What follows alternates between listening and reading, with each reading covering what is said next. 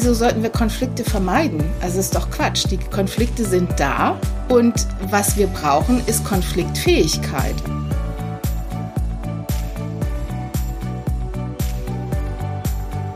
Unterscheiden zwischen persönlicher Ebene und Sachebene. Und immer, wenn man das vermischt, wird es schwierig und blöd.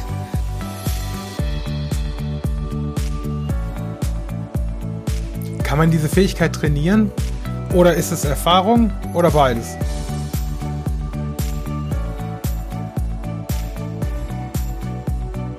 Wir werden geflutet mit Stresshormonen und dann gibt es Kampf oder Flucht.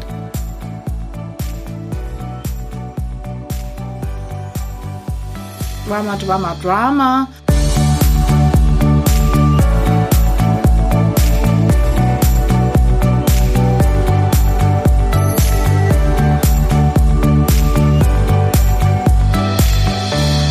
Hallo Projekt und herzlich willkommen im Podcast. Ich bin Carsten Röttger. Das ist Episode Nummer 8 und heute beschäftigen wir uns mit Konflikten. Konflikte sind auch bei mir persönlich in den letzten 15 Jahren immer wieder eine Herausforderung gewesen und viele Projektmenschen mögen sich mit Konflikten nach wie vor nicht auseinandersetzen. Mein heutiger Gast ist Imke Schulz-Hansen. Als ich Imke das erste Mal gesprochen habe, hat sie mich mit ihrer Sicht auf Konflikte sehr beeindruckt. Denn Imke findet Konflikte wertvoll und sie sagt sogar, Konflikte sind etwas Tolles und appelliert, dass wir doch lieber auf Konfliktfähigkeit als auf Konfliktvermeidung setzen sollten. Ihr sympathisches Wesen, ihre warme Art und wie sie über ihre Herzensthemen spricht, haben mich berührt und ich habe sie gefragt, ob sie Lust hat, mit mir eine Podcast-Episode zu machen. Und siehe da, sie hat mir zugesagt und ich freue mich sehr darüber. Und jetzt wünsche ich euch viel Freude mit dieser Episode. Mein heutiger Gast kommt aus dem wunderschönen Norden und dort ist man Gegenwind durchaus gewöhnt. Ihr Programm heißt äh, Leaders Lessons und sie bietet Kurse an und coacht Führungskräfte. Sie beschreibt dieses Programm auf ihrer gleichnamigen Website mit einem äh, für mich persönlich sehr treffenden Satz. Leaders Lessons bringt Menschen auf den Weg, sich für die Zukunft aufzustellen, denn jede und jeder braucht das richtige Mindset in herausfordernden Zeiten. Ganz besonders dann, wenn sie ein Team führen. Wir haben uns über einen gemeinsamen Kontakt kennengelernt und das erste Gespräch mit ihr hat mir unglaublich gut getan und sehr viel Spaß gemacht. Und gerade auch deshalb freue ich mich wahnsinnig, dass sie meine Einladung in diesen Podcast angenommen hat, um mit mir unter anderem über Konflikte zu sprechen. Herzlich willkommen bei mir, Imke Schulz-Hansen. Vielen Dank, lieber Carsten. Ich freue mich, hier zu sein. Sehr schön, herzlich willkommen. Schön, dass du da bist. Ähm, mit, deinem, mit deinem Unternehmen Leaders Lessons ähm, und deinem, deinem gleichnamigen Programm. Bietest du Kurse und Coaching für Führungskräfte an. Dein Herzensthema ist auch das Thema Konflikte. Ähm, ich habe bei Wikipedia einen schönen Satz dazu gefunden, weil ich äh, mich in der Vergangenheit, in den letzten 15 Jahren auch sehr intensiv mit Konflikten beschäftigt habe. Ähm, das ist ein Satz, der, äh, der in aller Kürze so den Nagel auf den Kopf trifft, finde ich. Bei einem Konflikt treffen unterschiedliche Einstellungen, Erwartungen, Interessen, Meinungen, Wertvorstellungen oder Ziele von Organisationen, Personen, gesellschaftlichen Gruppen oder Staaten aufeinander. Ähm, nimm, uns, nimm uns bitte mal mit auf die Reise, wenn du magst, wie es dazu kam, dass gerade das Thema Konflikte, wo sich ja durchaus viele verscheuen, sowohl im Projekt äh, als auch im Unternehmen und das jeden Tag, wie das zu deinem Thema geworden ist. Ja, ich fürchte, das hat ganz früh angefangen, da ich äh, in eine Familie hineingeboren wurde, in der Konflikt an der Tagesordnung war. Und obwohl ich eigentlich finde, dass das nicht die Rolle eines Kindes sein sollte, war ich dann diejenige, die da so der Peacemaker war. Und ähm, jetzt weiß ich nicht, was zuerst war, der Konflikt und deswegen war ich dann der Peacemaker oder bin ich schon als Peacemaker zur Welt gekommen und dann mhm. hab, konnte ich in dieser Familie schon gleich trainieren. Ähm, das, äh, das Rätsel habe ich noch nicht gelöst. Aber also was man mir dann im Laufe der vielen Aus- und Weiterbildungen, die ich zu dem Thema dann gemacht habe, im Laufe meiner Selbstständigkeit, ich äh, löse jetzt schon 25 Jahre lang äh, Konflikte in Unternehmen, das ist, dass man mir bestätigt hat, dass ich eine sehr hohe Frustrationsgrenze habe und also deutlich später erst reagiere. Mhm. als äh, die anderen, die auch Konfliktmoderation oder so gelernt haben mit mir. Und ich weiß gar nicht, ob das jetzt was ist, was gut ist oder schlecht. Auf jeden Fall ist es so. Und äh, das erlaubt mir, nicht so angstbesetzt äh, in eine Konfliktzone reinzugehen, sondern ähm, neugierig zu sein, worüber die sich denn hier jetzt gerade streiten. Denn ich finde, dass da ganz viel ähm, zu sehen ist und zu erkennen ist, was man in anderen Situationen nicht so schön rausarbeiten kann. Also wenn man zum Beispiel einen Teambuilding-Workshop macht und es ist aber jetzt nicht besonders Stress in der Luft, dann redet so jeder, äh, was er gerne hätte und wie er sich das alles vorstellt, aber in dem Moment kostet das ja nichts. Mhm. Also man, man kann sich das wünschen. Aber in einer Konfliktsituation, da zeigen die Leute eigentlich die echte und emotionale und sehr authentische Reaktion, wenn zum Beispiel ein Wert von ihnen verletzt wurde. Ne? Wenn jemand den Wert Fairness hat und, und äh, er hat unfaires, ungerechtes Verhalten beobachtet, dann springt er aus der Hose. Und da muss man nicht mehr diskutieren, ob der jetzt den Wert Fairness hat, weil das hat er gerade gezeigt. Mhm. Und das finde ich wahnsinnig hilfreich, kostbar, nützlich, dass, dass man in einer Konfliktsituation das so deutlich sehen kann. Da muss man nicht tagelang drauf rumdiskutieren. Es zeigt sich einfach sehr schnell und sehr deutlich. Mhm. Also mein größter, mein größter Punkt genau zu diesem zu diesen, zu diesen Ausführungen, zu diesem Thema ist, ich bin auch seit, ähm, ja, seit jetzt etwas mehr als 15 Jahren in Projekten unterwegs und äh, Konflikte sind ja, sind ja einmal so ein klassischer Projektmanagement-Skill, den man in jeder Projektmanagement-Zertifizierung dann auch lernt, ja. Konfliktvermeidungstraining. Dann habe ich natürlich auch genauso wie viele andere Menschen auch schon diverse Trainings gehabt bei diversen Trainingsanbietern. Für mich ist der wichtigste Punkt, und vielleicht kennst du den auch, die Trennung der Sachebene von der emotionalen Ebene. Und dazu hat mich, mich persönlich jetzt noch kein Konfliktvermeidungstraining da, dahin geführt, dass ich das in irgendeiner Form besser machen kann.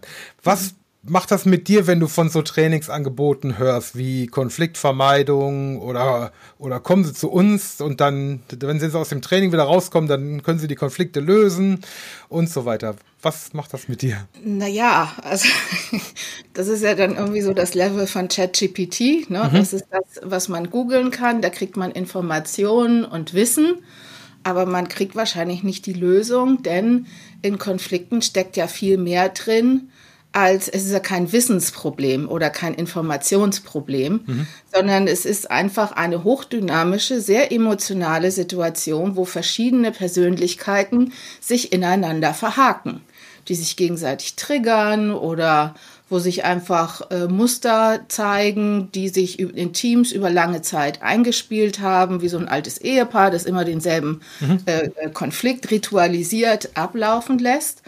Und ich würde eigentlich, oder, oder also wofür ich gerne Lanze brechen würde, ist, wieso sollten wir Konflikte vermeiden? Also ist doch Quatsch. Die Konflikte sind da und was wir brauchen, ist Konfliktfähigkeit. Also diese ganze Diskussion um Diversity und Inclusion geht ja darum, dass wir lernen, alle möglichen Sichtweisen, so wie du das auch vorhin so schön in diesem Wikipedia-Zitat da mhm. drin hattest, alle Überzeugungen, unterschiedlichen Lösungsansätze, kulturellen Hintergründe, so alles auf den Tisch zu legen.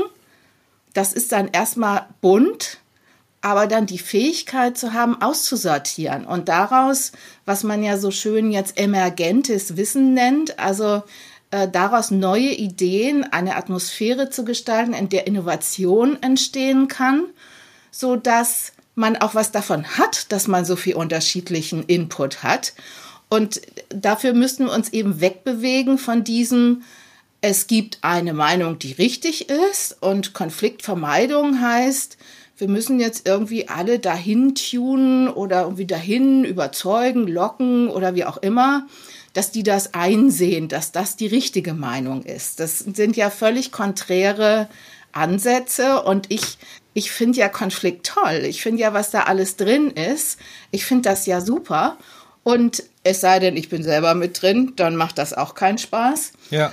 Ähm, aber so zu sehen, mit wie viel Herzblut Menschen für ihre Überzeugungen und für ihre Ideen und Lösungsansätze eintreten, das ist doch genau das, was wir brauchen mhm. in einer VUCA-Welt, wo es eben nicht mehr die The One Best Way wie von Frederick Taylor gibt, sondern wo wir den erkämpfen müssen, den Weg. Und nicht wissen vorher, ob das jetzt richtig ist, sondern ähm, die ganze, die ganze Schwarmintelligenz aus dem Team zusammenschmeißen müssen, um gute Hypothesen zu erstellen, was jetzt eine gute Lösung sein könnte, die auszuprobieren, schnell zu merken, dass es nicht die richtige ist, mhm. schnell sie wieder revidieren und modifizieren zu können. Das ist ja das, Standbein, Spielbein, das ist ja das, was wir jetzt üben müssen. Und ich finde, Konfliktfähigkeit ist ein super Terminus dafür, um zu sagen, Wieso, wieso denn Konflikt vermeiden? Wieso denn? Also diese Trainings heißen so, ne? Also die ja ja ja. Die, also ich mein,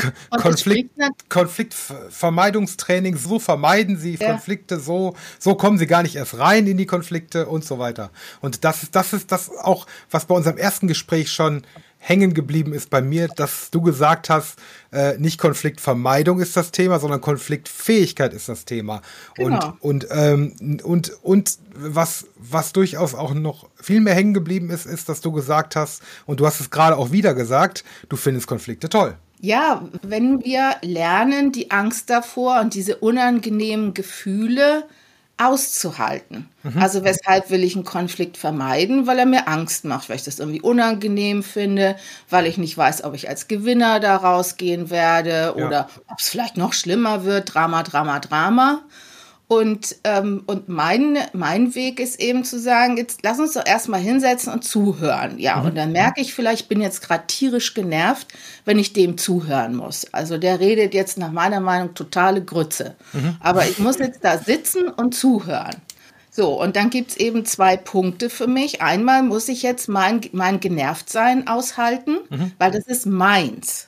Das hat mit mir, mit meiner Geschichte zu tun. So, der erinnert mich an irgendwas, was mich schon immer genervt hat. So, also das ist meins. Das heißt, ich muss lernen, das auszuhalten und noch on top, und ich gebe zu, das muss man erstmal üben und lernen, muss ich ein offenes Ohr entwickeln für mein Gegenüber und mal so ein bisschen zwischen den Zeilen zuhören, ob da nicht vielleicht doch in dieser ganzen Grütze irgendwas drin ist, was vielleicht doch neu ist oder hilfreich oder mich selber noch mal auf einen anderen Gedanken bringt. So und das sind zwei Dinge, die ich ertragen muss, die ich gleichzeitig halten muss. Mhm. Und also in der Vergangenheit wurde uns halt beigebracht, also provozier den bloß nicht, ne? mhm. ne? Wie gehe ich mit cholerischen Chefs um und so weiter. Also als müsste man das, als müsste man das aushalten, die Gefahr, ne, die, die so ein, so ein, so ein, also das sind ja dann verbale Gewalttaten, also die muss man irgendwie, da muss man drum rumschiffen. Mhm. Also das macht einem Angst und die muss man ausweichen. Aber das kommt natürlich noch aus einer sehr hierarchischen Welt, wo es den Chef gab, der immer Recht hatte.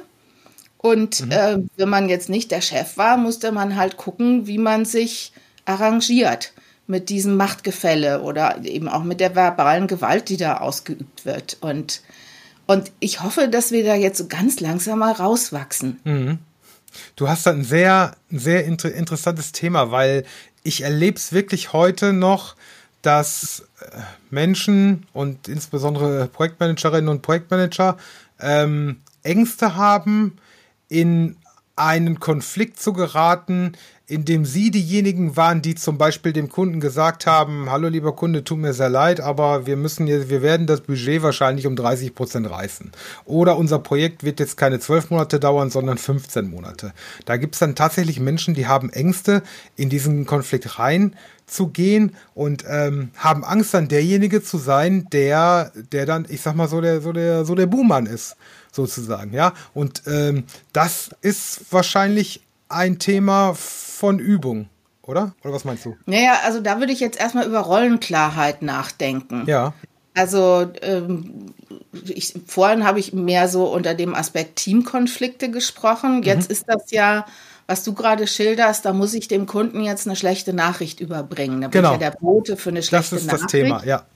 Und, und da würde ich sagen, äh, äh, also verlasse ich ja die, die, die Komfortzone oder mhm. das, den Bereich, wo ich mich sicher fühle und überbringe eine Botschaft und befürchte vielleicht eine scharfe, irgendwie verletzende Reaktion oder ich, ich weiß vielleicht auch, damit werde ich ja auch ein Stück weit Täter. Ich muss dem jetzt was sagen, wovon ich weiß, dass ich den jetzt in mhm. Schwierigkeiten bringe. Das wird den verletzen oder der steht sowieso vielleicht schon bei seinem, seinem Chef auf, der, auf einer wackeligen Position. Also das ist dann eher so die Dynamik, die man auslöst.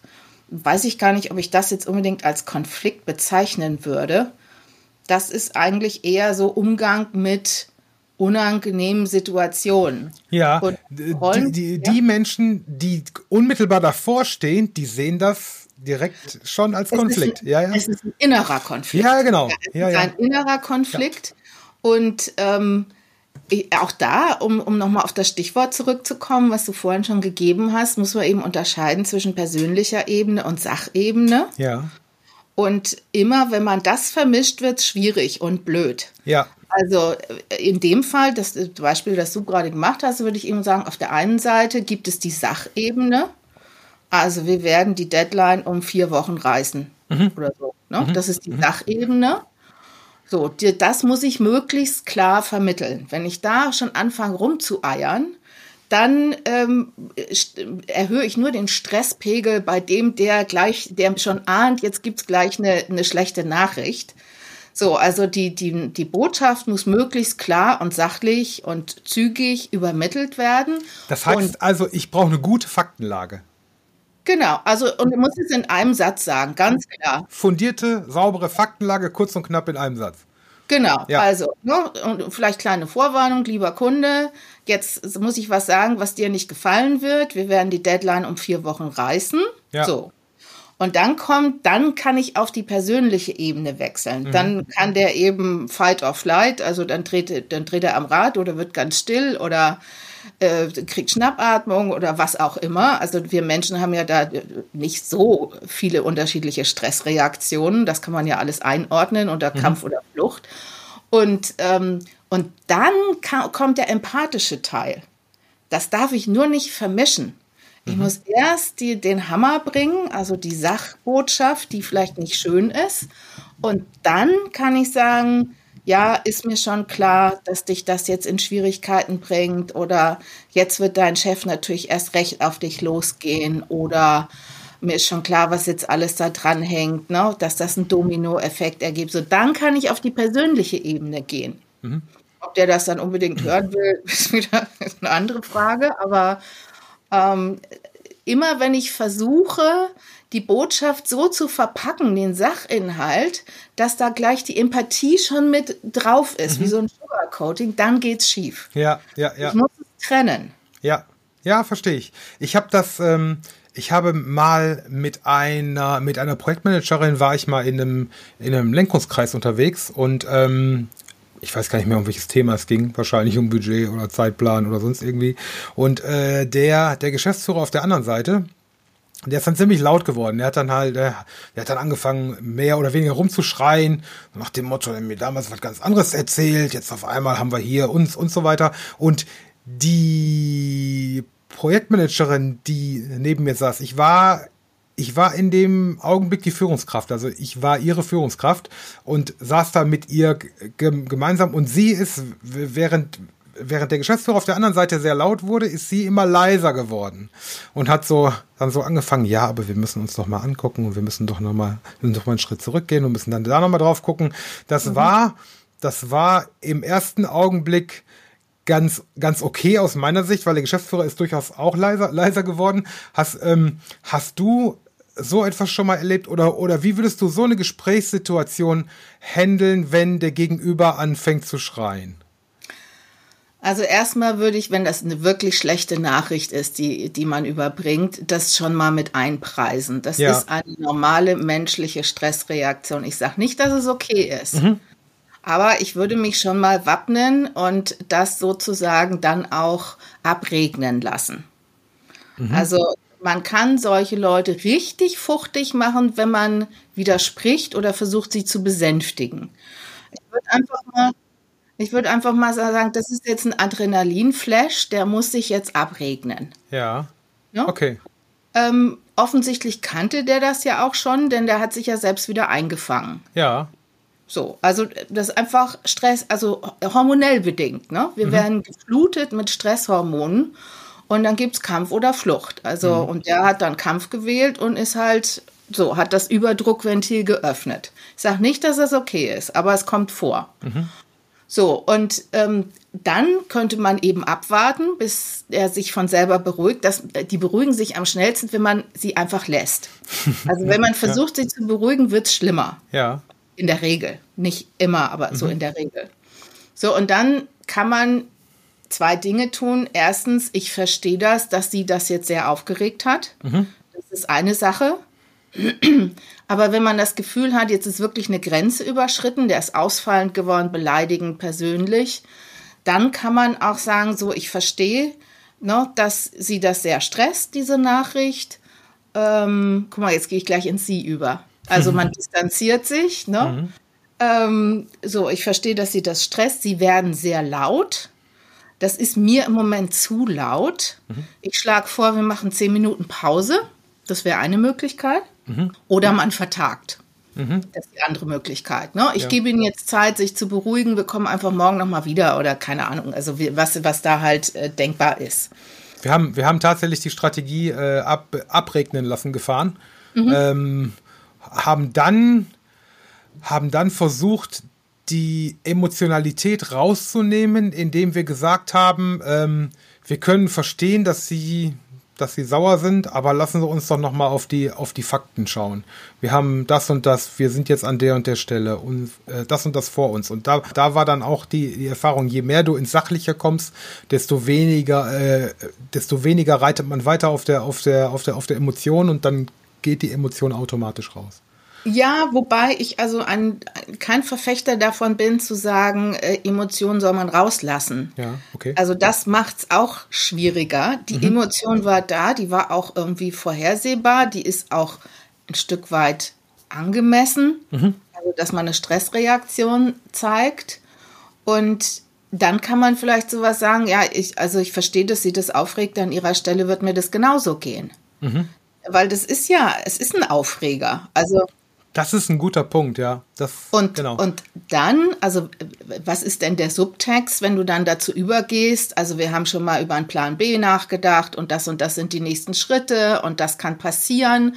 In dem Moment bietest du deinem Gegenüber ja wieder Sicherheit an. Mhm. Na, dann gibt's wieder einen, einen, einen, festen Boden, auf dem die nächsten Schritte passieren können. Dann kann der sich auch wieder erden und fangen.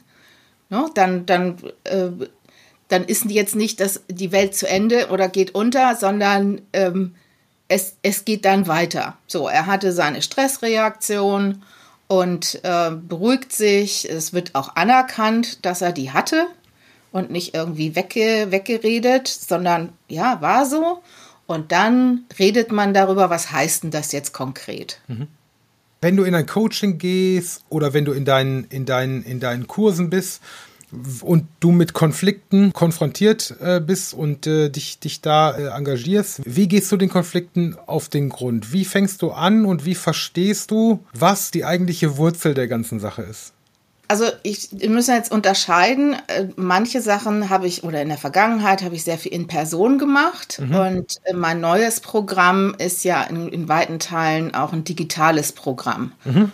Also äh, mit einer Mischung, mit wenigen in Person ähm, äh, Events. Also wenn ich nach 25 Jahren Erfahrung in einen Raum komme, wo die Luft zum Schneiden ist, wo äh, 20 Leute sitzen, die mich äh, entweder äh, also mit gar keinem Ausdruck im Gesicht angucken oder nervös sind oder den Tränen nah, dann ähm, ist das für mich eben der Moment, wo ich Informationen bekommen kann. Mhm.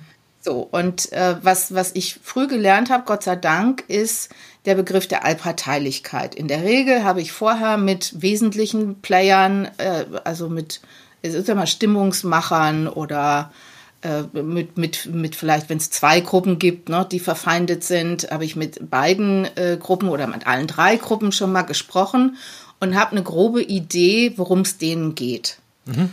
Und also in der, auf der Sachebene ist es in den aller, aller, allermeisten Fällen gut nachvollziehbar. Die vertreten ihre Interessen oder die haben das Gefühl, hier ist eine Sauerei passiert, hier wurde eine Grenze überschritten, ein Versprechen nicht eingelöst, so. Also hier ist irgendwas nicht in Ordnung. Mhm.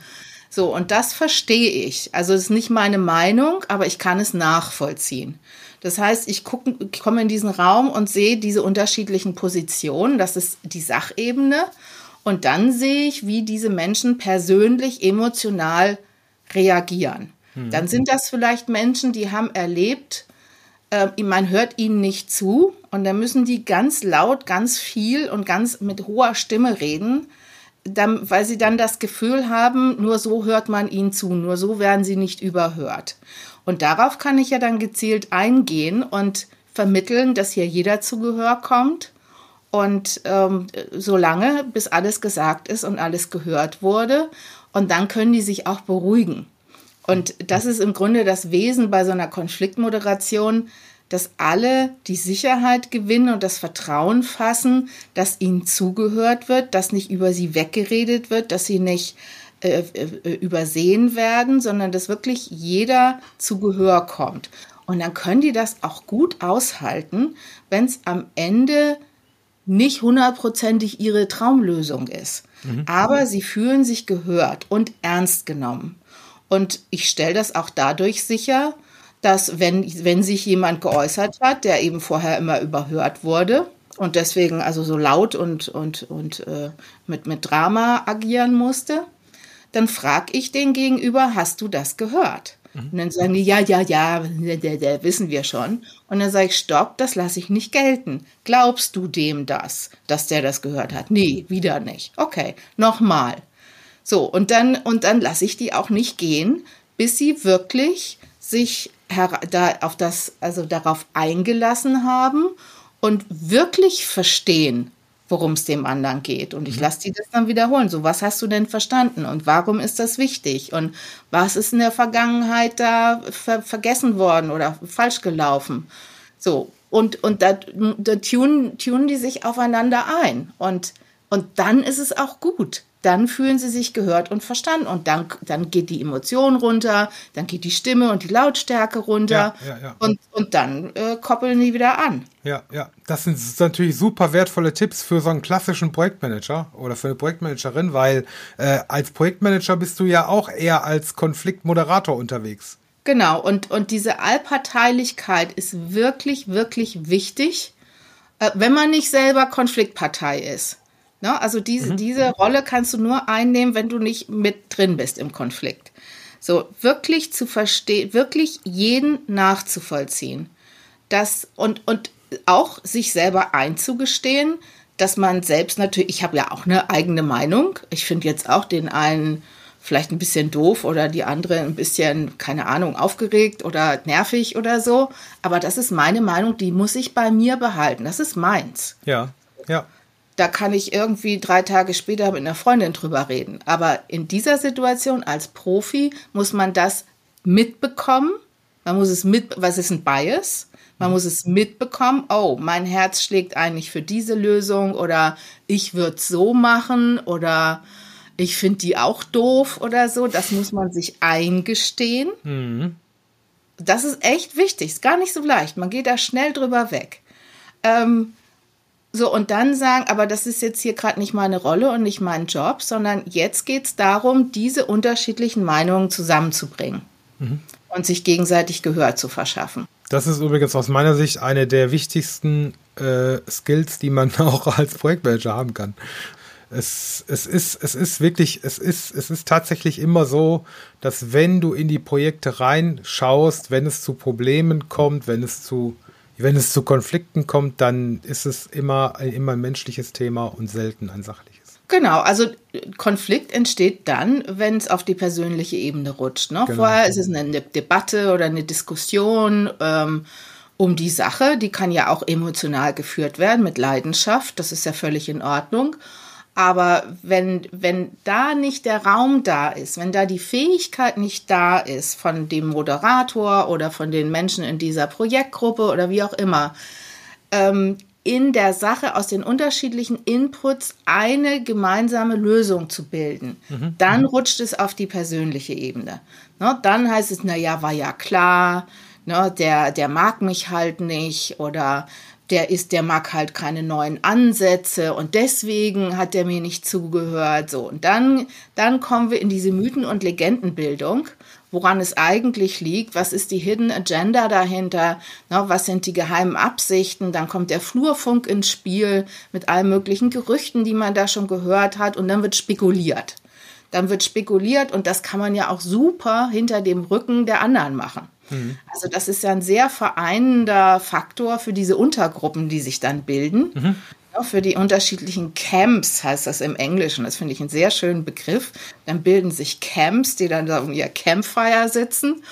Und, und dann, ja, und dann hast du gemerkt, und dann ist auch dies und das. Und dann geht dieser ganze Fluff los. Noch eine Geschichte, noch eine Geschichte. Dann wird, geht das Drama wieder hoch, Drama, Drama, Drama. Und dann kommen wir von der Lösung weg. Kann man diese Fähigkeit trainieren? Oder ist es Erfahrung oder beides? Ich glaube, man muss es sich vornehmen. Ja. Und, also was ich mache, solange ich Coach, Trainer, Consultant, was auch immer bin, ähm, Facilitator, wie es alles heißt, ähm, ich mache meine innere Arbeit. Also ich stelle ja. den Anspruch an mich selbst, dass wenn ich in Resonanz, du, du bist ja, du bist im Raum mit denen. Ja. Und du fängst was auf, du gehst in mhm. Resonanz. Mhm. Ich schlafe bei diesen Events nachts auch nicht gut, mhm. weil ich, du musst mit reingehen, du musst mit in Schwingung gehen. Nur dann kannst du wirklich verstehen, um was es geht. Und ich muss, ich muss klar unterscheiden können, ist es, bin ich jetzt gerade getriggert? weil vielleicht mein Wert äh, Gerechtigkeit oder Klarheit oder so verletzt ist dann muss ich das rausnehmen. Oder ja. ist das was, was ich auffange aus dem Raum, aus der Gruppe? Mhm. Und das ist schon äh, nicht trivial. Das ist schon etwas, was man lange üben muss. Und was mir dabei hilft, ist, dass ich ähm, Traumaarbeit mache im Sinn von Körperarbeit, dass ich nämlich der Überzeugung bin, unser Unterbewusstsein schickt uns ganz früh Körperwahrnehmung also was weiß ich, ein blödes, dumpfes Gefühl in der Magenkuhle oder ein Prickeln auf der Haut oder ein Kopfschmerz oder irgendwie was sitzt uns im Nacken oder mhm. so. Und dass man das nicht wegdrückt, sondern als Informationsquelle nutzt und sagt, ah, okay, jetzt äh, habe ich wieder so eine typische Körperwahrnehmung, die ich immer habe, wenn ich selber enttäuscht bin oder selber mich unter Druck fühle oder selber Angst bekomme. Mhm. Und das muss ich klar trennen können. Das muss ich auffangen. Für mich äh, own ist so schönes englisches Wort, also ja. in Besitz nehmen. Es ist meins. Ich habe die Verantwortung. Es hat mit mir zu tun. Ich nehme das raus und trenne das von dem, was aus der Gruppe kommt. Man kann auch einfach fragen. Also ich weiß noch, als ich eine ganz junge Konfliktmoderatorin war, da hatte ich auch so, so, so ein Team-Event. Da kam ein bestehendes, erfolgreiches Team von einem Startup zusammen mit einem anderen. Also die, und das war die gleiche, der gleiche Headcount. Also es war mhm. jetzt 50-50 alt und neu gemischt. Und, und ich habe denen so zugehört und eigentlich wollten die alle dasselbe. Es war gar nicht klar, was jetzt da das Problem ist. Mhm. Und dann habe ich irgendwann das aufgegriffen, das würde ich heute so nicht mehr machen und und habe gesagt, hier liegt doch irgendwie Enttäuschung in der Luft. Ich so und bam, dann flog also die Gruppe auseinander und es stellte sich raus, dass der eine Geschäftsführer den also den neuen also irgendwie was ganz Tolles versprochen hatte, was noch mhm. nicht mal die Alten, die ja den ganzen Erfolg schon aufgebaut hatten, bekommen hat. Also es war mhm. tatsächlich Enttäuschung, das kam dann auch raus. Und dann flog mir erstmal diese Gruppe um die Ohren. Ähm, so, aber das, das meine ich. Ne? Man muss es auffangen, was kommt. Das hatte ich in dem Fall sehr gut rausgefiltert, was da äh, in der Luft hing. Ja, ja. Und das muss man, äh, dem macht man dann seine Erfahrung. Ne? Also am Anfang habe ich mir ein paar Mal eine blutige Nase geholt und dann lernt man. Klar, das ist ja, das gehört dazu, ne? Das ist klar. Aber wenn du, wenn du sagst, äh, dass du, dass du, du hast ganz am Anfang, Anfang gesagt in den Vorgesprächen auch, du, du findest Konflikte toll, Konflikte sind deine Welt. Ähm, jetzt hast du gerade davon erzählt, dass, äh, dass der ein oder andere Konflikt dich, dich auch nicht ganz kalt lässt und du nachts dann vielleicht auch mal drüber nachdenkst. Wie kannst du, wie kannst du, wenn du so intensiv mit Konflikten beschäftigt bist, wenn du da so tief reingehst, emotional auch, wie kannst du das, du hattest vorhin gesagt, äh, du hattest vorhin, von einer klaren Trennung, Trennung gesprochen, ich nehme mal das Wort klar trennen, wie kannst du das klar trennen von, von dem Privatleben, wie kannst du da den Feierabend ziehen, wie kannst du die Dinge hinter dich lassen, wenn du die berufliche Welt verlässt und in die private Welt übergehst. Das ist was, was viele Menschen äh, umtreibt, die, ich sag mal so, im, im Kontext von, von Projekten, von Führungs, Führungsthemen und so weiter, die, die da tatsächlich dann halt drin stecken und auch sehr emotional und tief drin stecken, dass sie das dann nicht trennen können und dass das dann nicht gerade vorteilhaft mitgenommen wird in das private Leben. Also erstmal, glaube ich, muss man anerkennen, dass es so ist. Ja. Also die Idee, man macht irgendwas falsch, wenn man das nicht trennen kann, äh, halte ich für eine Überforderung. Mhm. No, sondern, also ich kann nicht jeden Tag so einen Mörderkonflikt moderieren. Das kann ich vielleicht einmal im Monat machen. Mhm. No, und ich brauche danach äh, Zeit zum Runterkommen, Auslüften, ähm, wieder auf andere Gedanken kommen, das ist nichts, was man jeden Tag machen kann. Also, oder sagen wir mal so, die Kollegen, die das jeden Tag machen, denen merkt man das auch an. Also ich finde, Self-Care, ne, man muss schon da auch äh, praktizieren, also erstmal bist du ja mit der Gruppe in Resonanz gegangen, zum Beispiel mit der Enttäuschung oder der Aufregung oder der Wut oder der Angst oder so. Ja. Also das braucht seine Zeit und dann bist du selber ja auch immer mit deinen Themen da noch engagiert. Also wie ich es vorhin geschildert habe, wenn ich merke, oh, jetzt springt da gerade in mir was an, was mit meinen Themen zu tun hat, mhm. das braucht natürlich auch Arbeit. Ich mache jeden Monat Supervision also und und äh, und, und guck mir immer an, also weil wenn wenn mich das antriggert. Super, äh, Supervision, hilf mir hilf mir einmal kurz. Ich habe das Wort schon mal gehört, ich habe aber noch nicht so viel Erfahrung damit. Ich könnte, ich kann dir jetzt nicht sagen, was es war. Vielleicht okay. hilfst du mir noch mal. Ja, also es gibt wie bei Coaching da auch ein Sammelsurien, ein Sammelsurium an Definitionen. Meine Definition ist, dass äh, immer, wenn du mit Menschen arbeitest, ist das eins, sei das eins zu eins oder, oder mit Gruppen, ähm, dann hat das immer auch mit mir zu tun, mit meinen Themen, wenn ich da in Resonanz gehe. Mhm. Also die, die blubbern da irgendwas in mir hoch, was ich äh, gut weggepackt hatte. Und das ist für mich dann die Gelegenheit, mir das anzugucken. Also mhm. meine eigene persönliche innere Arbeit zu machen und äh, zu gucken, woher kommt das, womit hat das zu tun und das dann aufzulösen. Mhm. Also okay. immer, also gibt es noch alle möglichen Begriffe, äh, Übertragung oder Projektion oder sonst was, aber mhm. im Wesentlichen tippt das irgendwas an, was in mir geschlummert hat und mit einiger Erfahrung kann man das ganz gut beschreiben äh, oder zu fassen bekommen. Also mhm. beschreiben nicht, weil das ist ja im Unterbewusstsein und etwas in Worte zu fassen, erfordert ja schon ein gewisses Maß an Bewusstheit. Aber ich krieg mit, wenn da irgendwie so ganz vages Gefühl in mir anfängt rumzudümpeln.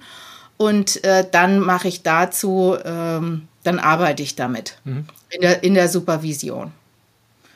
Es gibt aber auch Menschen, die verwenden den Begriff synonym mit Coaching, Facilitation oder sonst was. Aber also für mich ist Supervision wenn ich, wenn sich in meine Arbeit mit Kunden was reingemogelt hat, was mit mir zu tun hat und was ich dann angucken will. Ah, okay, das habe ich gut verstanden. Ja, ja, alles klar. Vielen Dank.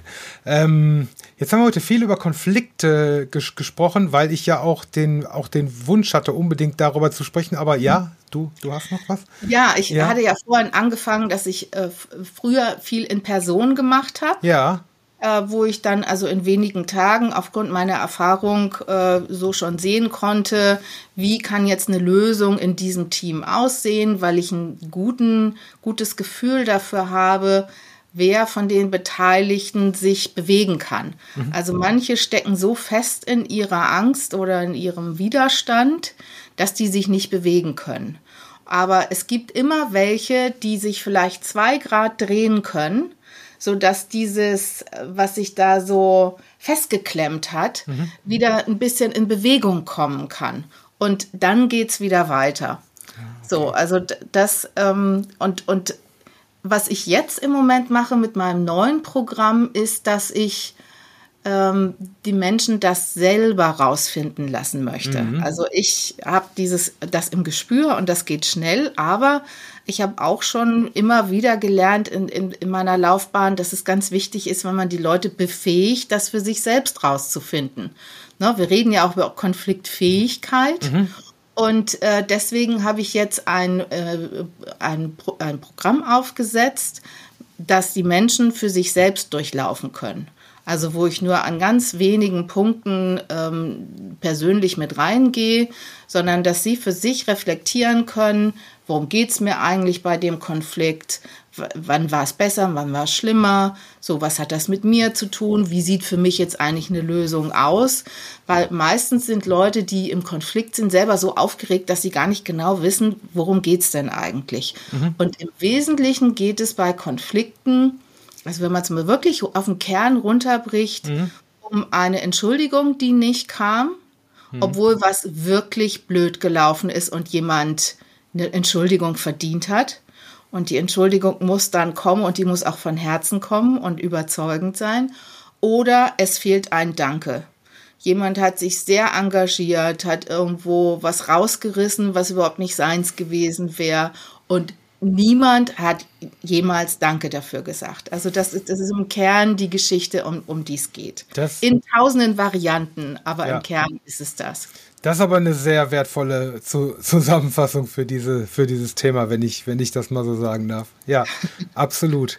Ähm, du hast jetzt gerade gerade schon äh, angefangen damit. Ähm, meine Frage zu moderieren, die du nicht kennst. aber, aber die Frage wäre, ähm, jetzt haben wir heute einige, einige Minuten über das Thema Konflikte gesprochen, weil ich ja auch den Wunsch hatte und das mhm. Thema Konflikte auch dein, dein Herzensthema ist. Ähm, was bekommt man noch bei Imke Schulz-Hansen beziehungsweise bei Leaders Lessons? Was was machst du, was machst du außer, außerdem, wenn du dich nicht mit Konflikten beschäftigst und äh, du hast ja gerade schon mal mit dem Programm so ein bisschen, so ein bisschen angefangen. Also was bekommt man auf deiner Plattform?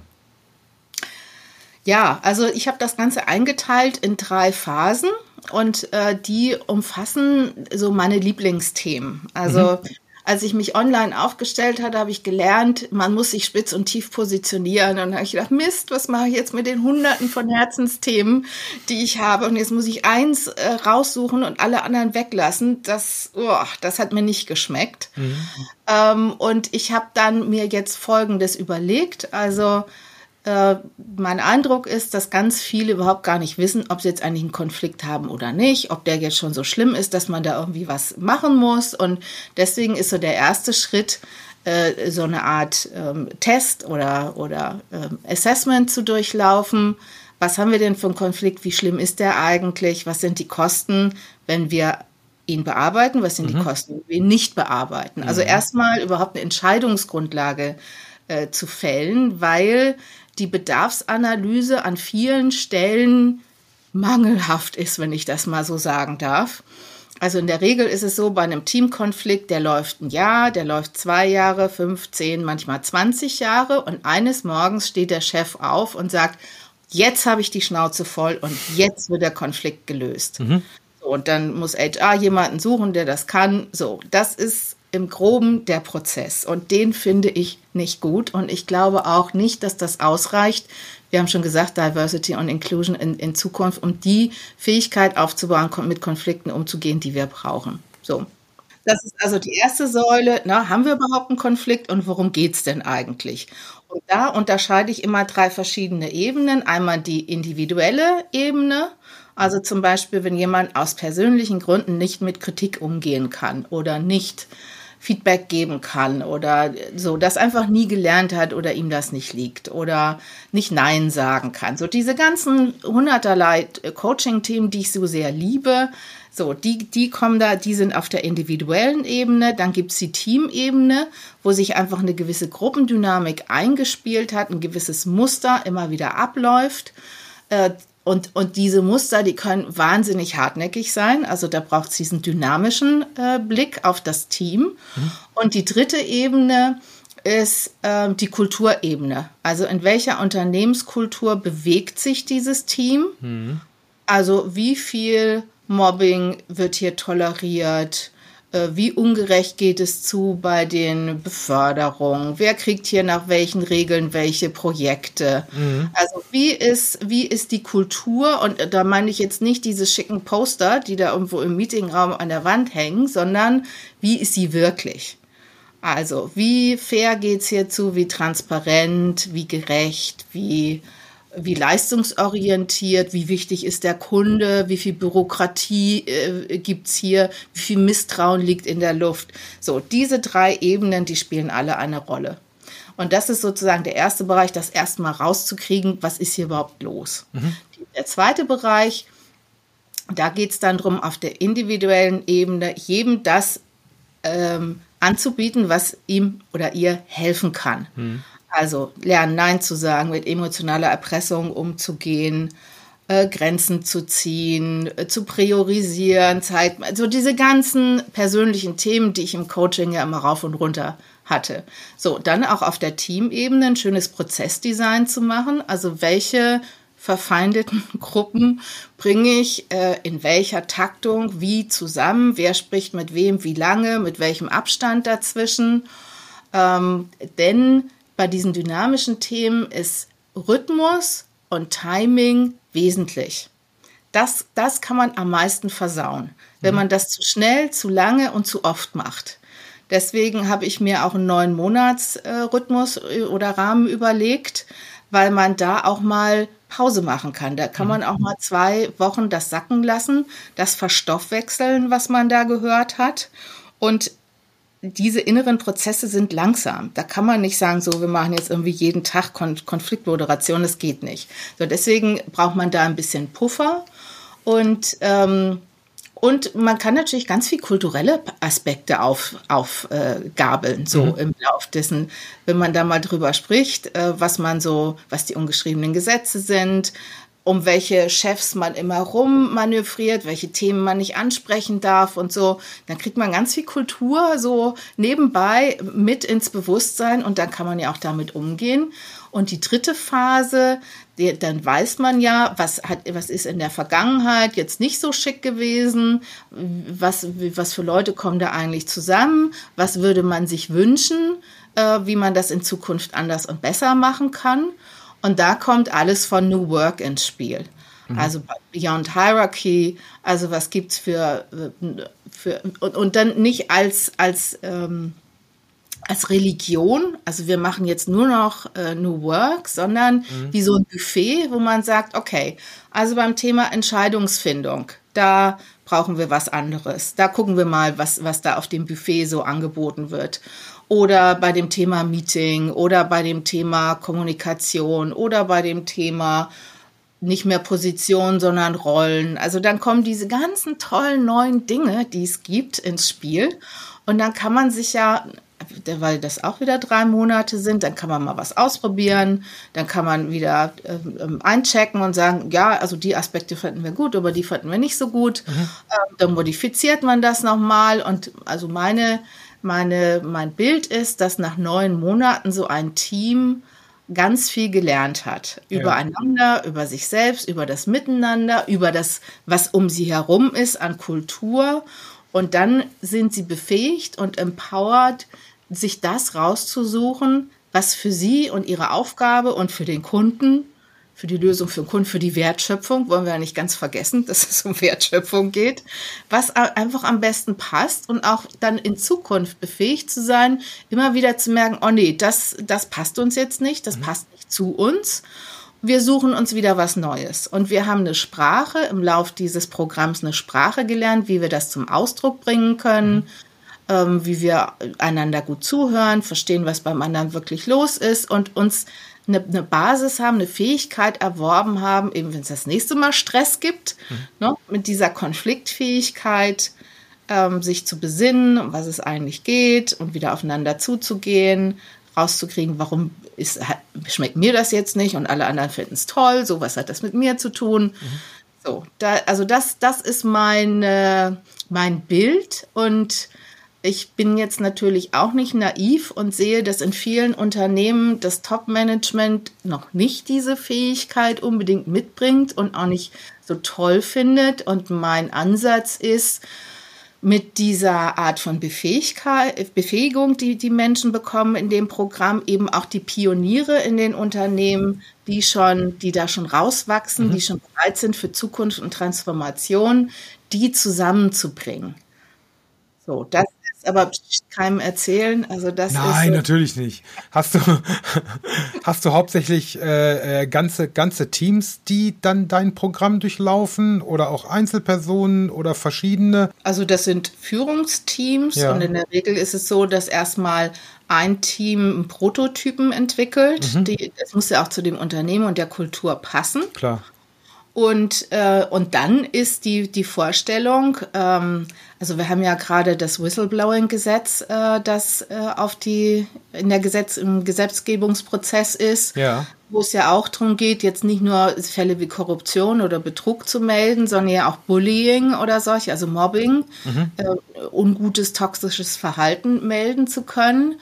Und die Idee ist, wenn das sozusagen auf dem, auf dem Tisch ist, dann zu sagen, so, und jetzt durchläuft das Team dieses Programm, ähm, weil man eben folgende Defects in der Software ne, festgestellt hat. Mhm. Also bei, in diesem Team sind diese fünf Faktoren, diese fünf Funktionen, die funktionieren nicht. Dann läuft das ganze Team, ohne dass das irgendwie was mit Schimpf und Schande zu tun hat oder die kriegen es nicht hin, sondern die kriegen quasi diesen Team-Upgrade, dass die das jetzt schon lernen, konfliktfähig zu sein, zukunftsfähig zu sein.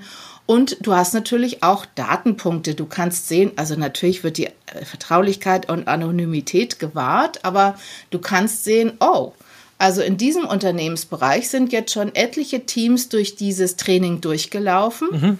Und da haben wir weniger Fluktuation äh, wir haben weniger Krankenstand, so ja. offensichtlich, und die sind mit ihrer Führungskraft auch viel zufriedener und die können sich besser austauschen und die anderen Teams beschweren sich auch weniger über die.